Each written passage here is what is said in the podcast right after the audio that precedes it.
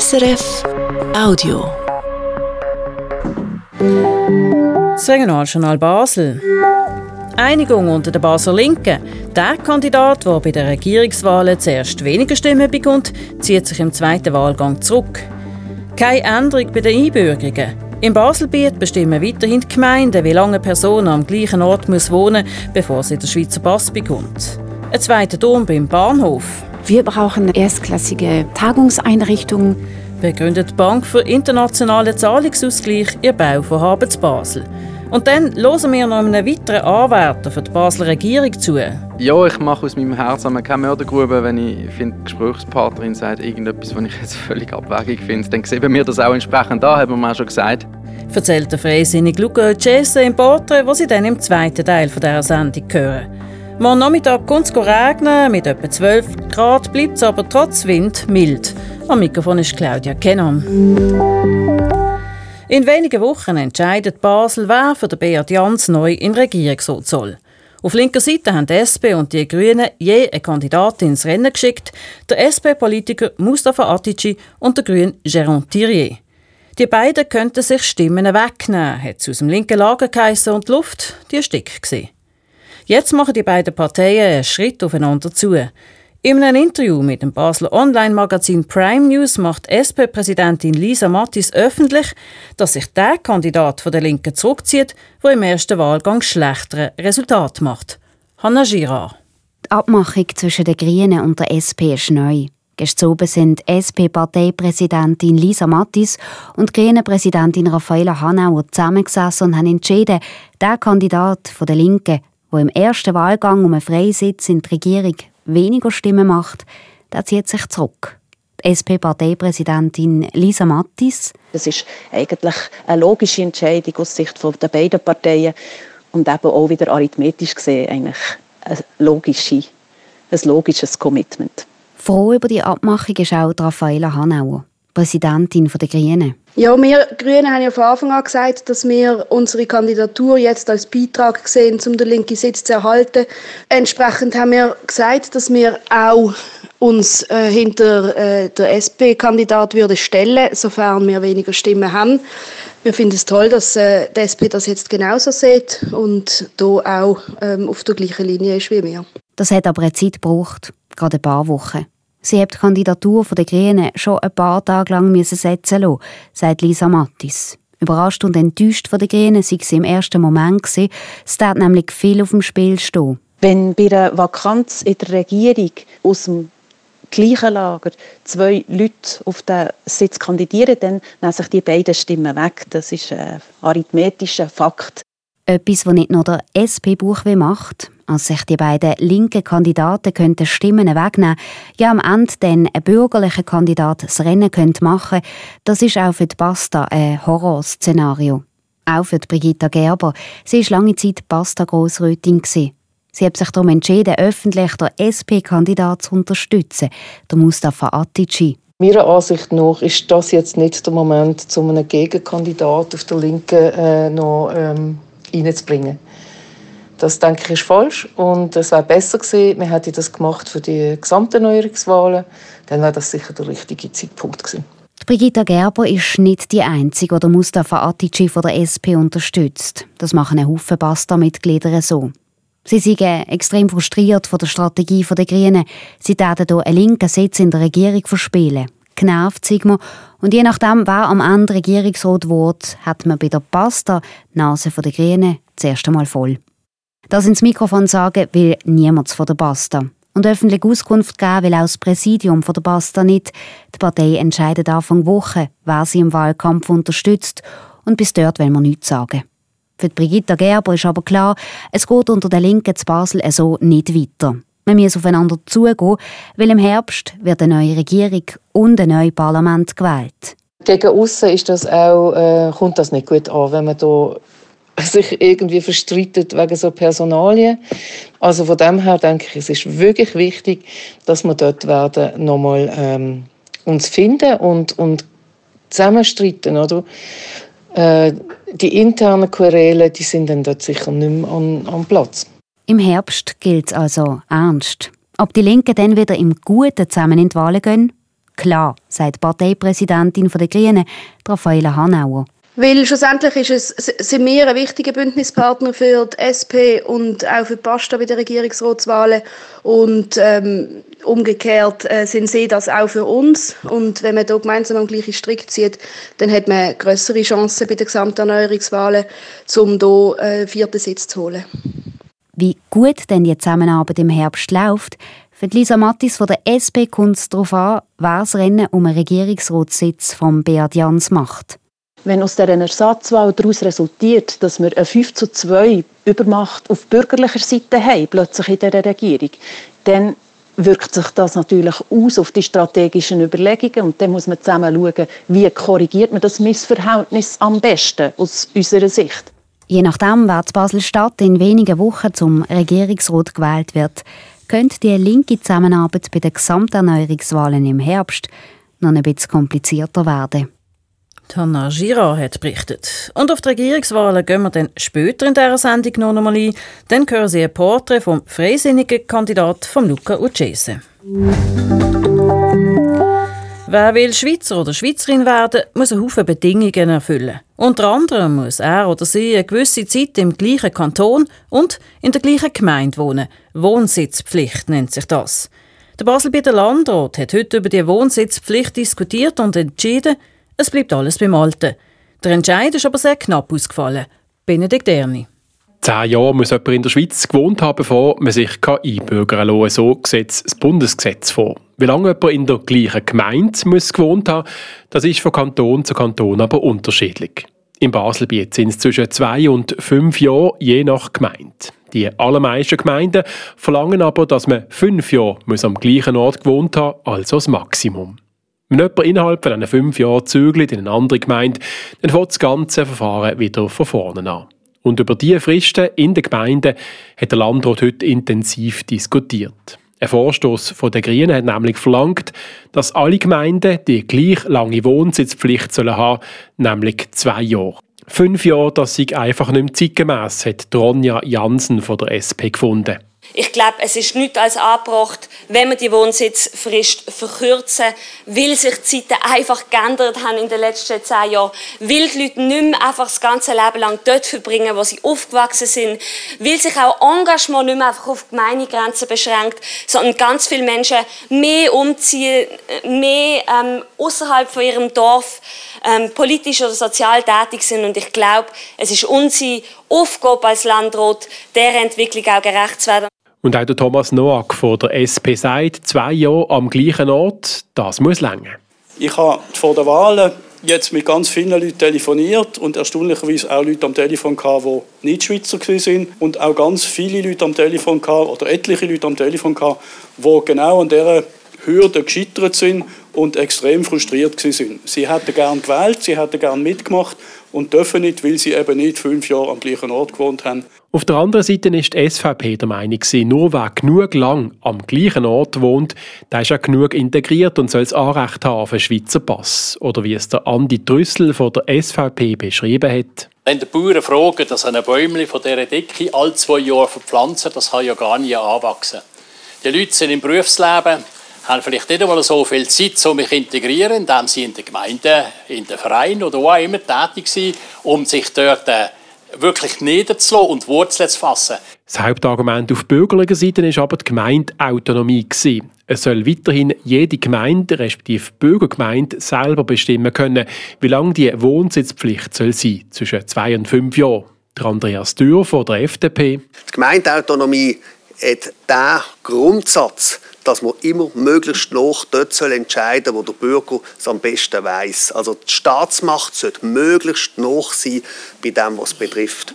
Und das kann man auch so umlegen auf die Politik als etwas entscheiden, nämlich ob jemand integriert ist oder nicht, soll doch der, der am nächsten ist. Erst 2018 haben wir das Gesetz im Baselbiet angepasst und selber sind alle im Landrat für die Lösung die wir heute haben, hat Andreas Dürr betont. Die Gemeindeautonomie sei einmal ein wichtiges Argument dafür gewesen. Und sie sind heute noch wichtig, hat auch die Mitte im Landrat gefunden. Wir möchten hier den Gemeinden nicht hineinreden, ganz im Sinne der Gemeindeautonomie, die uns doch sehr wichtig ist. Die Gemeinden sollen selber entscheiden, ob sie attraktiv sind oder nicht. sagt Beatrix von Suri, Mittellandrätin und Gemeinderätin von Rheinach, die Gemeinde, die auf zwei Jahre Wohnsitzpflicht setzt. Die Gemeindeautonomie sei nur ein vorgeschobenes Argument, um gegen eine schnellere Einbürgerung zu sein. Der Vorwurf ist dann aber von links gekommen, vom Stefan Ackermann von den Grünen. Dann stehen wir dazu und sagen, nein, wir sind im Grundsatz eigentlich dagegen und wir suchen nur irgendwie ein Feigenblatt, wo wir uns dahinter können verstecken können. Aber dann seid doch so ehrlich, dann sind so ehrlich wie die SVP, das gefällt mir an ihnen. Sie sagen, wie sie sehen, oder? Und zu dem stehen sie.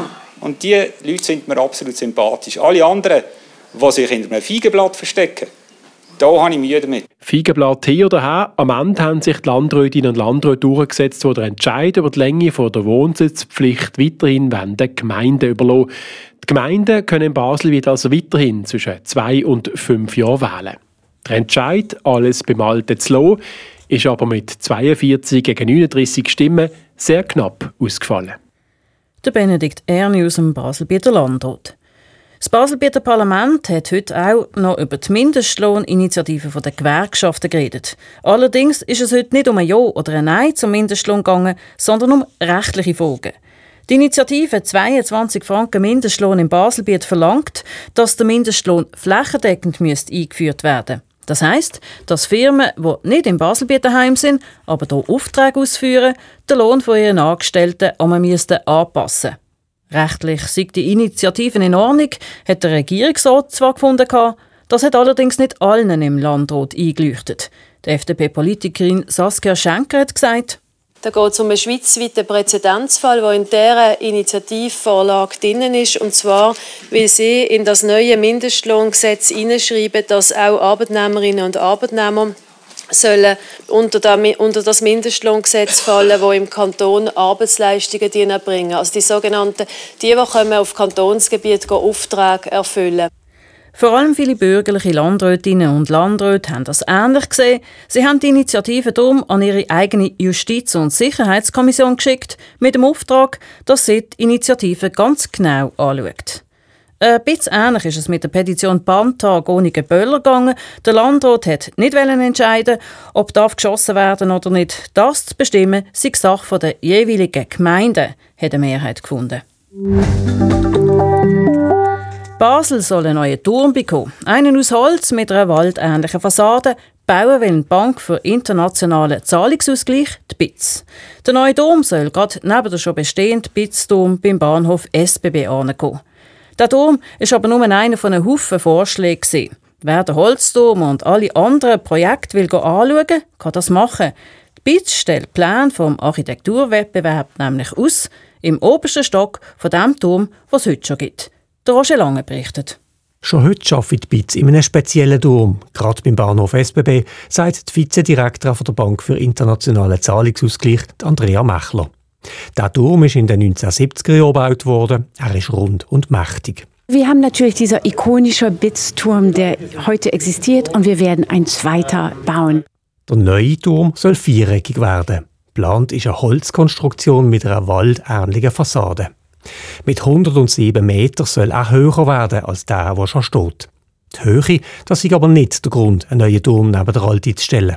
Es ist kein Höhewettbewerb. Es gibt viele Türme. Wir werden nicht der höchste Turm. Wollen wir auch nicht. Für uns ist es wirklich bedürfnisbedingt. Sagt Andrea Mechler. Die BITS hat zurzeit nämlich sechs Gebäude zu Basel. Mit dem neuen Turm wollen sie sich jetzt auf einen Ort konzentrieren. Das sei nicht nur für die 700 Angestellten zu Basel gut, sondern auch für die internationalen Gäste von der BITS, sagt Andrea Mechler. Jedes Jahr kommen nämlich etwa 10.000 Leute aus der ganzen Welt zur BITS auf Basel. Wir brauchen erstklassige Tagungseinrichtungen für alle die Zentralbanker und Aufsichtsbehörden und andere Gäste, die regelmäßig hier zu uns nach Basel kommen. Das wollen wir. Aber wir wollen natürlich auch den Standort Basel, Standort Schweiz damit verstärken. Bis der neue Turm fertig ist, wird es voraussichtlich 2031. Damit er Platz hat, risst BITS vier Gebäude ab, die neben dem heutigen Turm stehen. Dass das neue Haus ein viereckiger Holzturm wird, ist aber nicht von Anfang an klar gewesen. Die BIZ hat zuerst nämlich einen internationalen Architekturwettbewerb gemacht. Gewonnen hat dann ein chilenisches Architekturbüro, das eben diesen Turm vorgeschlagen hat. Andrea Mechler findet aber, dass auch die anderen Projekte sehenswert sind. Die BIT stellt sie darum alle während knapp einer Woche aus. Und zwar im obersten Stock vom schon bestehenden Turm. Wir zeigen Modelle, wir zeigen Videos, es gibt auch Originalskizzen, die wir zeigen, um wirklich zu zeigen, weil das sind alle renommierten Architekten von der ganzen Welt, die wirklich sich ein Bild gemacht haben, wie sie die Zukunft der BITS architektural sehen. Und das ist wirklich spannend, diese elf verschiedene Modelle hier zu sehen. Wer die Ausstellung anschauen will, muss sich vorher anmelden. Auch wenn man nicht einfach so reinspazieren kann, ist die Ausstellung eine der seltenen Gelegenheiten, einen Blick ins Innere der BITS zu werfen. Die Bank für internationalen Zahlungsausgleich ist nämlich eine eher verschwiegene Organisation. Sie hat ihren Sitz zwar in Basel, eine Basler Institution ist sie aber nicht. Sie gehört nämlich zu 63 Zentralbanken und hat den Auftrag für die globale Finanzstabilität zu sorgen. Will sich die BITS mit dieser Ausstellung also ein bisschen öffnen für die Leute von Basel? Ja, sagt Andrea Mechler. In 2021 haben wir uns geöffnet. Das erste Mal seit 15 Jahren, also man kann fast sagen das erste Mal. Aber seitdem äh, sind wir schon öfters, äh, haben wir uns, wir sind auch Teil von Open House Basel, werden wir auch dieses Jahr machen. Wir machen jetzt diese Ausstellung. Ja, das ist eine Wichtigkeit für uns, diese Transparenz. Wir, wir haben eine wichtige Arbeit und auch zeigen zu können, was für eine Rolle wir für Basel spielen. Die Ausstellung mit dem neuen Dom und den zehn anderen Architekturprojekten ist heute aufgegangen und dauert bis am 30. Januar. Sie hören das Regionaljournal Basel auf SRF 1. Es ist jetzt gerade 13 vor 6 Am 3. März entscheidet die Basler Stimmbevölkerung, wer den Sitz von Beat Jans in der Basler Regierung soll erben die SP will den Sitz mit dem Mustafa Atici verteidigen. Die Grünen griffen mit dem Jérôme Thierry an. Wir haben es am Anfang von dieser Sendung schon gehört.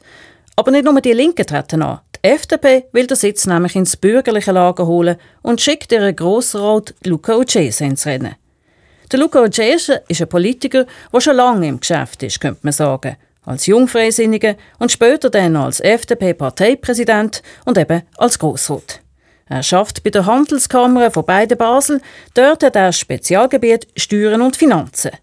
Als Regierungsrat wurde er dann aber vermutlich ins Erziehungsdepartement wechseln. Marlene Sondre hat ihn darum in die Schule begleitet. Für die Schülerinnen und Schüler vom Gymnasium Bömlihof ist es kein gewöhnlicher Schulnachmittag. Im Theatersaal von der Berufs- und Frauenfachschule bekommen sie eine große Portion Politik mit auf den Weg. Im Rahmen von einer Politikwoche zum Thema Arbeit. Ein gewöhnlicher Tag ist es auch von der FDP-Grossrat und Regierungskandidat Luca Ocese nicht. Er darf vor den Schülerinnen und Schülern die Handelskammer vorstellen.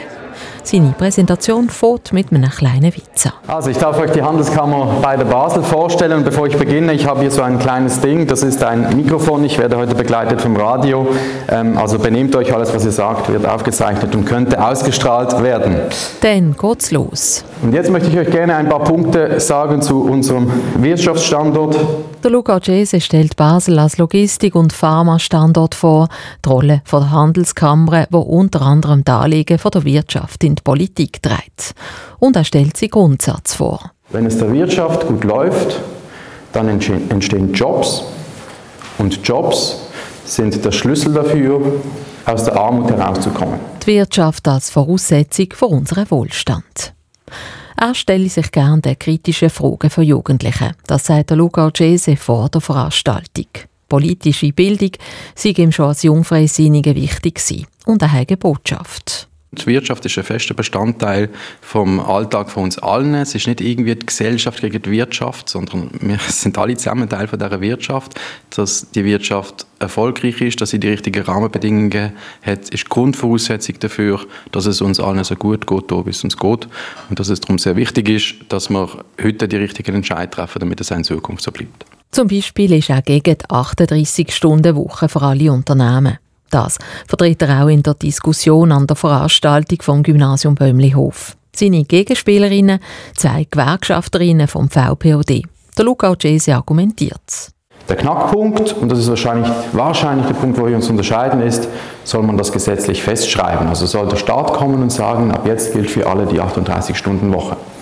Und da bin ich dagegen, da sind wir dagegen, weil wir der Meinung sind, das kann man jetzt nicht so pauschal für alle Branchen sagen.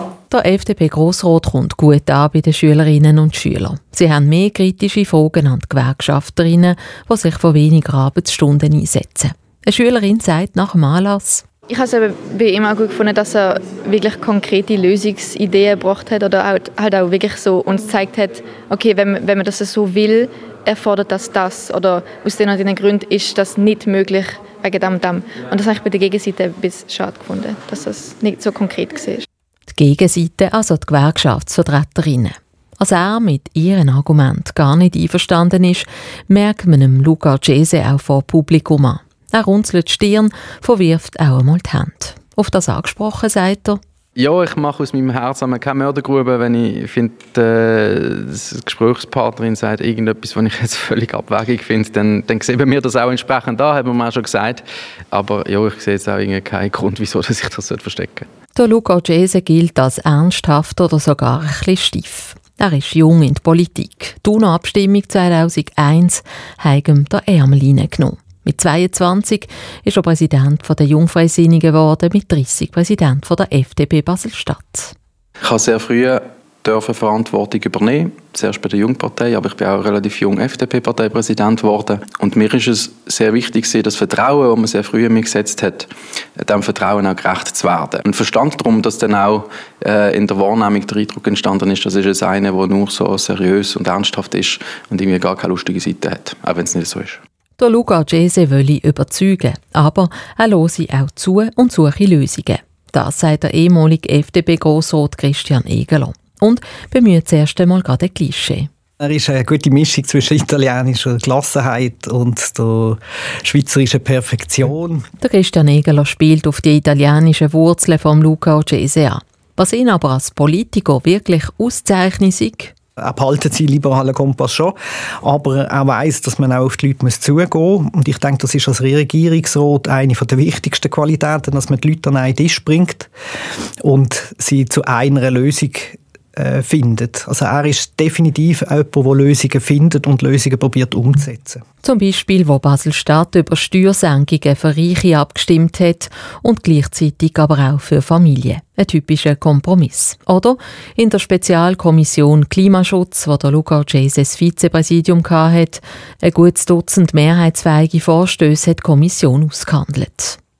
Lösungs-, kompromissbereit, so beschreibt auch der Luca Jese selber seinen Politikstil. Weil da finden extrem kein Rückhalt in der Bevölkerung, sondern was funktioniert, sind, wenn links, rechts mit die zusammenspannen, Lösungen finden, die zuerst im Parlament und dann auch im Volk breite Mehrheiten finden. Das sind nachhaltige Lösungen, die langfristig dazu führen, dass wir erfolgreich sein können. Kompromissbereit, ja, das sei er schon, wenn es nicht gerade um seine Kernanliegen ging, sagt Tonja Zürcher. Sie politisiert links beim grünen alternativen Bündnis im Grossen Rot. Also er ist in erster Linie ein Vertreter der, der Grosskonzerne, die wir haben und hat nicht wirklich viel Ahnung vom Bildungsbereich. Also meiner Meinung nach ist er nicht wirklich der geeignete Kandidat für das Departement, das er kandidiert. In den Schulen gäbe es viele Probleme, zum Beispiel Lehrpersonen, die künden, weil sie nicht mögen. Und dort denke ich, ist er einfach nicht der richtige Kandidat. Er hat kein Herzblut für Bildung. Und ja, er ist ein Politiker, der für weniger steht und für zum Versparen einsteht. Ich glaube, das ist der falsche Ansatz für in diesem Departement. Der Regierungsratskandidat Luca Ocese wehrt sich. Die Handelskammer vertritt nicht nur Grosskonzerne und will sich stark für die Berufsbildung einsetzen. Er gibt aber zu, man kann sich nicht mit allen Themen auseinandersetzen, sondern man muss fokussieren. Ich habe vereinzelt Vorstöße zu Bildungsthemen, zum Beispiel was darum gegangen ist, ob man die Einführung von der KV-Reform um ein Jahr soll verschieben soll. Aber von Berufswegen liegt mein Fokus in den letzten Jahren auf Finanz- und Steuerfragen, das ist so. Zum Thema Bildung spricht der Luca Ogese die 15 Prozent von allen Jugendlichen an, die im Kanton Basel-Stadt keinen Schulabschluss machen. 15 Prozent der Schülerinnen und Schüler, die Schwierigkeiten haben mit Perspektiven für ihre Zukunft. Und ich möchte fest dafür arbeiten, dass wir diese Zahl oben kriegen, weil ich bin überzeugt, dass jede Schülerin und jeder Schüler muss die Möglichkeit haben, gemäß der eigenen Fähigkeiten und eigenen Interessen sich können in die Gesellschaft einbringen. Und ein äh, funktionierendes Schulsystem ist Grundvoraussetzung für das. Was man hier dagegen machen soll, da will sich der Luca Ocese nicht äußern. Das Schulsystem sei komplex, einfache Lösungen gäbe es nicht. Ein Schlüssel sei aber die Spruchförderung der kleinen Kinder schon vor dem Kinski, wo man in Basel kürzlich ausgebaut hat. Nach 20 Jahren in der Politik und 9 Jahren im Grossen Rot will er gerne Verantwortung übernehmen in der Basler Regierung. Und für das spannt Mitte rechts zu Basel zusammen mit der SVP. Auch wenn die Volkspartei ganz eine andere Haltung hat zum Thema Europa als die FDP und die anderen Bürgerlichen und als der Luca Urgese sowieso, der als Handelskammervertreter für gute Beziehungen zu den Nachbarländern kämpft. Das Porträt von Luca Urgese von der Marlene Sondre. Und wenn Sie den Luca Urgese und andere live erleben dann können Sie das bald. Stadtgespräch.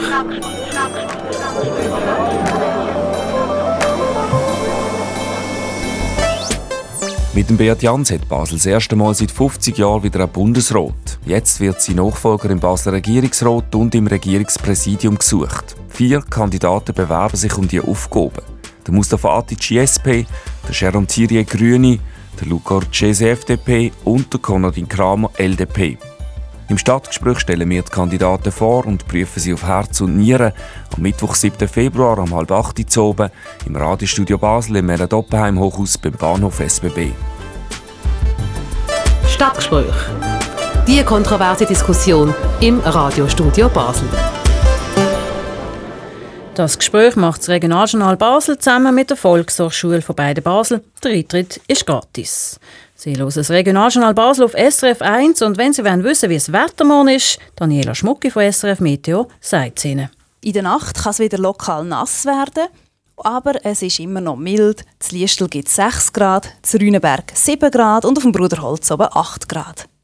Morgen und Morgen ist es zuerst noch trocken, es hat aber schon viele Wolken umeinander.